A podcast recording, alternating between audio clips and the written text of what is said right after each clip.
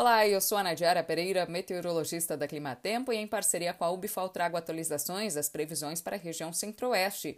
Hoje é 20 de setembro, terça-feira, instabilidades já estão se espalhando pelo interior do centro-oeste, mas de uma forma bastante irregular. E a partir desta quarta-feira, dia 21, com o avanço de uma nova frente fria pelo centro-sul, as instabilidades devem ganhar um pouco mais de intensidade. São esperados alguns episódios de chuva entre Mato Grosso do Sul, centro-sul de Goiás, centro, sul e oeste de Mato Grosso, mas por enquanto de uma forma bastante isolada até o próximo final de semana. Essa chuva deve trazer um alívio para o tempo bastante seco e pode ajudar na recuperação da umidade no solo de forma pontual, mas ainda não é a chuva que se regulariza e que encharca o solo.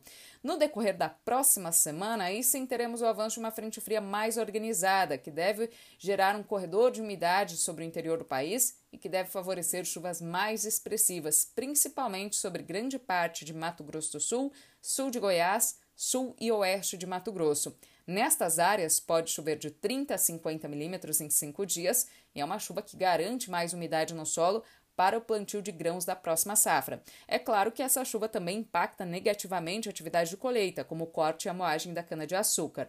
Sobre as áreas mais ao norte do centro-oeste, como é o caso do norte de Goiás e nordeste de Mato Grosso, a expectativa é de uma chuva bem mais isolada, ainda não é uma chuva que garante umidade no solo em todas essas áreas.